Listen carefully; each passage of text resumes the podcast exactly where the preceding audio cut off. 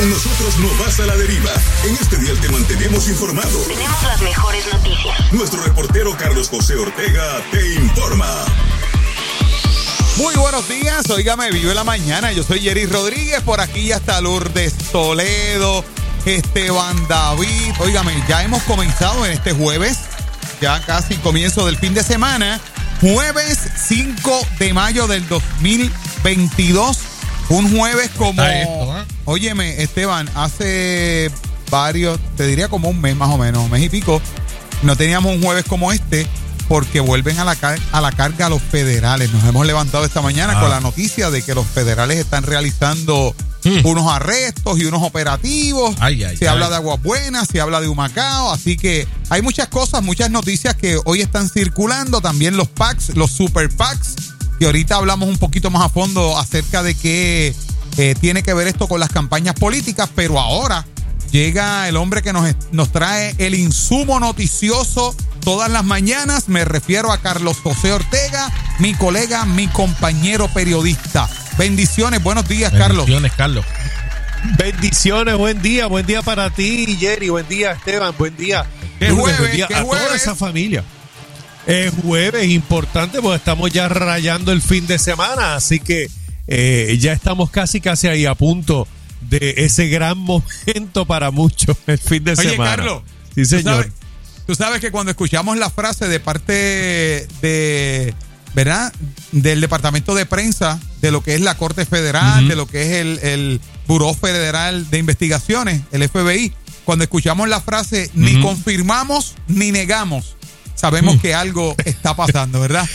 Ay, Oh, definitivamente, cuando ni confirman ni niegan es que definitivamente algo pasó. Así que, como tú muy bien dices, eh, así comenzamos la mañana eh, con arrestos importantes eh, por eh, cargos de corrupción pública eh, en los municipios de Humacao y también de Aguas Buenas. Así que todavía a esta hora lo que no se confirma es quiénes son las personas arrestadas. Claro está, hay especulaciones, algunos en- pu- entienden que podrían a lo mejor tocar esto a los alcaldes de ambos municipios. Realmente sería adelantarnos a eso. Eh, la conferencia de prensa se va a realizar a las 10 y 45 de la mañana y tenemos que estar pendientes eh, porque eh, todo podría pasar. Lo que sí es cierto es que son eh, cargos eh, importantes y son los federales como de costumbre madrugando a las personas. Así que ellos lo habían dicho, que la guagua era grande y que iban a seguir tocando puertas. Así que hoy definitivamente vamos a tener bastante material para poder conversar y poder eh, desmenuzar. Esto no se detiene, pero es lamentable, sin duda alguna. Eh, como siempre digo, independientemente del color del partido que sea, aquí perdemos todos. Todos somos los que perdemos cada vez que hay una persona, eh, sobre todo si es electa, acusada de cargos de corrupción o si fuera alguna persona muy cercano eh, al- a la persona electa. Sin duda alguna es triste y se sigue perdiendo en el país muchísimo cada vez que vemos cargos de corrupción. De hecho, Vamos a ver eh, qué pasa con esto eh, durante el día de hoy. Ya a las 10 y 45 tendremos los detalles. Y obviamente, si son eh, personas de alto puesto, sin duda alguna, eso va a ser materia para eh, materia de noticia durante el viernes y los próximos días. Pero como tú muy bien dices, los eh, federales están bastante activos y esto del PAC ha traído eh, muchísimo, muchísimo de qué hablar. Eh, sabemos muy bien que Joseph Fuentes, amigo y donante del gobernador y presidente del Super PAC, Comité de Acción Política, Salvemos a Puerto Rico, llegó a un acuerdo con la Fiscalía Federal para declararse culpable junto a la entidad de participar en un esquema ilegal de donaciones públicas y así consta en el expediente electrónico del Tribunal Federal. Este comité hacía campaña primarista contra la exgobernadora Wanda Vázquez.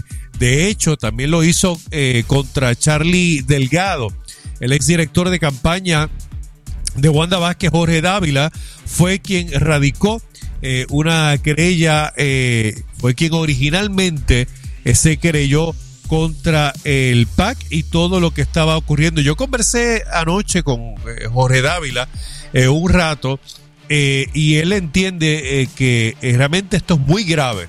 Esto es muy grave, no puede especular si esto salpica directamente a la figura del gobernador, sabiendo que se trata de un amigo personal.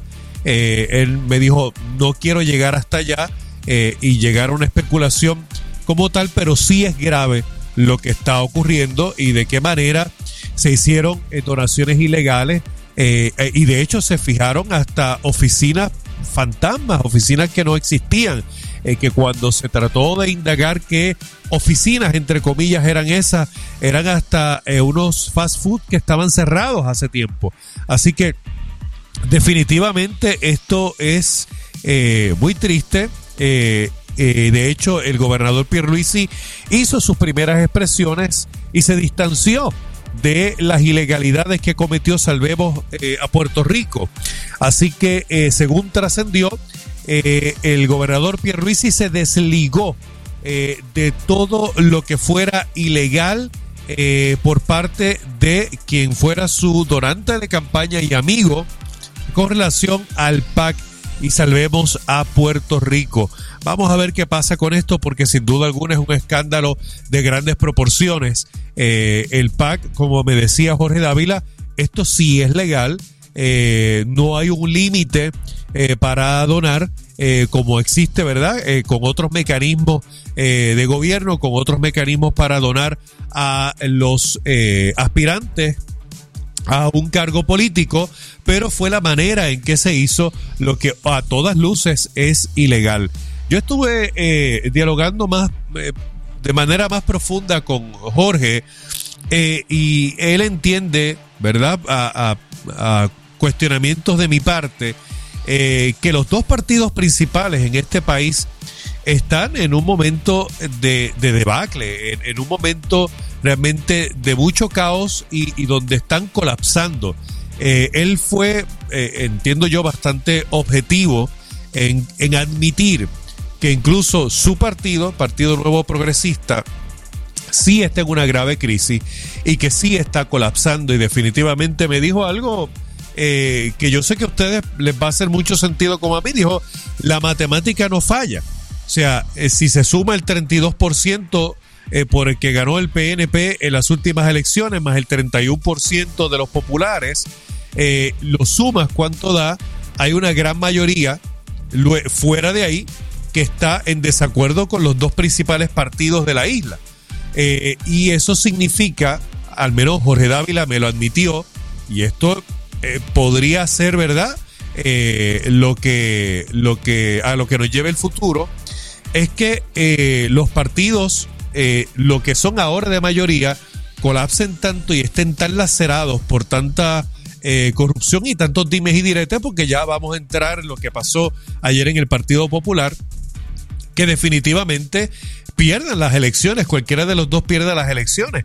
Hay eh, eh, movimientos eh, que se están levantando, se habla mucho últimamente de la figura de Juan Dalmao, que se podría fortalecer si tuviera, obviamente, unas, unas alianzas de otros grupos. Se habla de eso. De hecho, se habla también de Proyecto Dignidad y de cómo Proyecto Dignidad definitivamente está adquiriendo mucha fuerza, mucha fuerza y tiene muchos adeptos eh, por ser un partido no solamente eh, conservador y, y un partido que rescata los valores de la familia, sino por ser firme, por no andar en dos aguas, que eso es algo que los puertorriqueños están buscando. Incluso y, y, Jerry lo tiene que haber escuchado, yo lo he escuchado de mucha gente en la calle, incluso muchos, a muchos les gustaría ver a Joan Rodríguez Bebe postulándose hasta para eh, la gobernación. Así que todo es posible en el 2024 ante el colapso de los dos principales partidos tradicionales de Puerto Rico. ¿Y por qué digo que ambos están colapsando? En el caso del Partido Popular, ayer también fue un día histórico en el que se desafilió Luis Raúl Torres, eh, que era el único legislador por San Juan que tenía el Partido Popular. De hecho, eh, al desafiliarse, eh, el Partido Popular pierde todo en San Juan, todo. Tuvo una aplastante derrota en las elecciones, llegando a un tercer lugar y el único legislador que tenían por San Juan lo acaban de perder. Luis Raúl Torres dijo José Luis Dalmao me pichó. Y por eso está tan molesto con lo que ha pasado. De hecho, eh, la, la, gota que colmó el vaso en el caso de eh, Luis Raúl Torres es que él había presentado un proyecto que a todas luces todas las personas de todos los partidos estaban de acuerdo con él y era para que se fiscalice las alianzas público-privadas. Eh, ¿Por qué? Ahora tenemos el problema y el asunto de que los muelles de cruceros también se van a, privatizar y van a, estar a cargo de alianzas público-privadas, pero el problema con Puerto Rico, señores, y por eso como pueblo tenemos que estar nosotros activos, es que todo esto se hace siempre eh, eh, a puerta cerrada y en cuartos oscuros, como pasó con Luma. ¿Por qué si es el dinero nuestro no nos podemos enterar eh, de con quién el gobierno hace negocio? Ese es el problema y eso es lo que Luis Raúl Torres estaba señalando. Ahora se hace o se está tratando de hacer una alianza público-privada con los muelles con una compañía que desconocemos, eh, que no sabemos de dónde viene, pero que sí nos enteramos que tiene intereses eh, también administrando otros puertos del Caribe. Eso es peligroso, porque si administra otros puertos del Caribe tiene conflicto de interés y podría entonces dedicarle más tiempo y más dinero al puerto que le deje eh, más ganancias y descuidarnos a nosotros. Así que eso es lo que le preocupaba a Luis Raúl Torres. El mismo Partido Popular le rechaza el proyecto eh, y definitivamente se descontenta eh, y dice, ni estamos fiscalizando el PNP y ni siquiera estamos haciendo cosas en pro de los puertorriqueños. Así que definitivamente lo que está ocurriendo es grave. También pude analizar esto con Luis Vega Ramos, quien es ex representante del Partido Popular, pero sigue siendo parte de la Junta del partido y él eh, me dio la razón y entiende que también el Partido Popular está muy mal, va por un, camino eh, cuesta abajo y que definitivamente eh, están colapsando y que me dice eso ha pasado incluso hasta en Europa. Si no se ponen las pilas definitivamente los grandes partidos y tradicionales podrían desaparecer. Pero más triste que eso es realmente el que no se tome el interés del pueblo. Eh, y yo sé que en eso estamos todos de acuerdo. Eh, no importa el color, eh, en que el pueblo no importa en estos momentos, en que veamos realmente tanta falta de valores, de ética en todo lo que se esté haciendo, de que se hable de tanta corrupción a nuestro alrededor, sin, duda alguna, esto eh, realmente nos tiene que llevar a la reflexión y no podía evitar hacer ese comentario porque por eso es que están colapsando los principales partidos y es por la deshonestidad, la falta de transparencia eh, que estamos viendo y aquí estamos eh, con los resultados de frente. cargos por un lado, desafiliaciones por otro. Realmente esto es para entristecer al país completo eh, y nosotros tenemos que alzar también nuestra voz por un país eh, con valores, donde realmente tanto los que están gobernando lo hagan con ética y los que no estén gobernando y que sean minoría también sean lo suficientemente transparentes como para fiscalizar a la oposición, pero no solamente eso, para hacer proyectos que favorezcan a la ciudadanía y no estamos viendo ni una cosa ni la otra cuánto tiempo hemos perdido, ¿verdad? En todos estos, todos estos procesos, cuánto tiempo eh, eh, se pierde eh, en cosas que, bueno, como ya hemos visto en, la, en toda esta corrupción, y el pueblo se afecta, se va afectando, estamos atrasados en muchas áreas, de verdad que no sé a dónde vamos a llegar con todo esto. Pero por lo menos podemos decir eh, están limpiando la casa y están, están en ese proceso. Vamos, vamos a ver qué, eh, qué, pasa con todo esto. Eh, Ciertamente. gracias, Carlos, por toda esta información. Te bendigo y te escucharemos ya mismito a las 8 y 20. Con el favor de Dios, así será.